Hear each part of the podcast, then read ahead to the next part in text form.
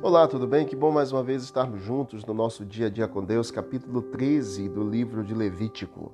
Leis e símbolos pelos quais o sacerdote devia ser guiado para discernir a lepra. O versículo 1 e 2 nos diz assim: Disse o Senhor a Moisés e a Arão: O homem que tiver na sua pele inchação ou pústula ou mancha lustrosa, e isto nela se tornar como praga de lepra, será levado a Arão, o sacerdote, ou a um de seus filhos, também que são sacerdotes. A palavra lepra deriva de uma palavra que significa golpear, castigar. A lepra era considerada, portanto, um castigo. Os judeus consideravam uma pessoa leprosa como alguém castigado pelo próprio Deus. Em Israel, no passado, a lepra era considerada o mais terrível dos flagelos. Pensava-se ser castigo divino por algum mal praticado. Quem quer que fosse atingido por ela, príncipe ou camponês, era excluído da sociedade e alvo de pouca simpatia ou compaixão, alguém até mesmo banido. Alguns comentaristas sugerem que o capítulo 13 de Levítico trata de sete tipos diferentes de doença e que o escritor, não sendo médico, acreditava erroneamente haver vários aspectos da mesma doença e, por ignorância, chamava-se de lepra. No entanto, não há acordo entre os críticos a respeito de quais seriam essas doenças.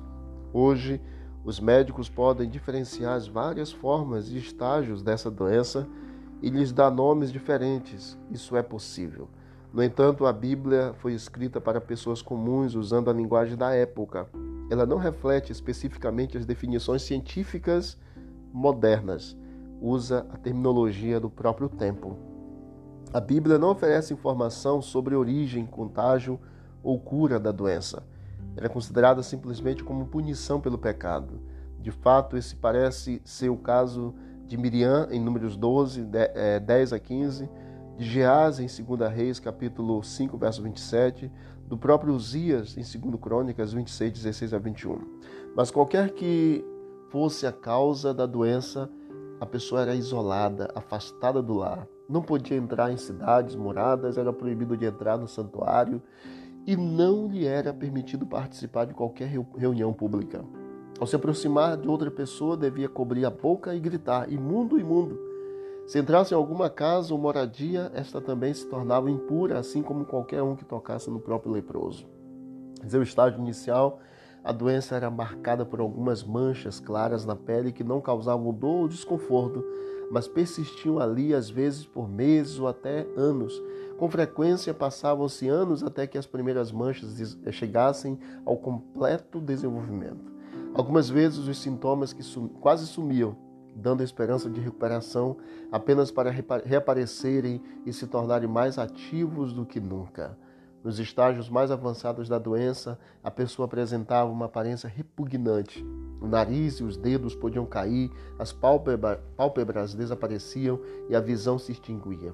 O doente parecia mais um zumbi do que um ser vivo.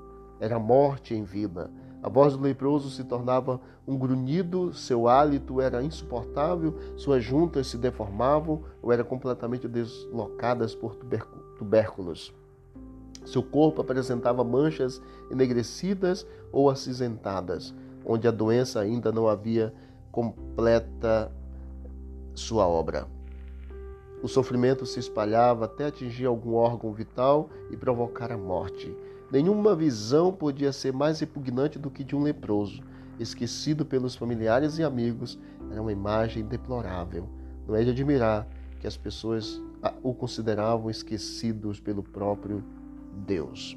Esta é a forma da lepra no tempo bíblico, no tempo do antigo Israel.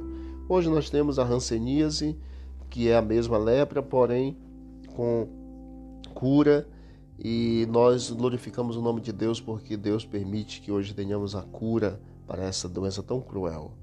Que Deus abençoe você e sua família. E neste capítulo você tem um panorama geral do que seria esta doença e a forma de contágio também. E o mal causado para a própria família e para a própria pessoa que estava cometida dessa enfermidade. Vamos orar? Obrigado, Pai, por todas as tuas bênçãos, por ter nos protegido até aqui. Continue conosco, Pai. Possamos entender tua palavra a cada dia, em nome de Jesus. Amém. Deus abençoe. Vamos que vamos para o alto e avante.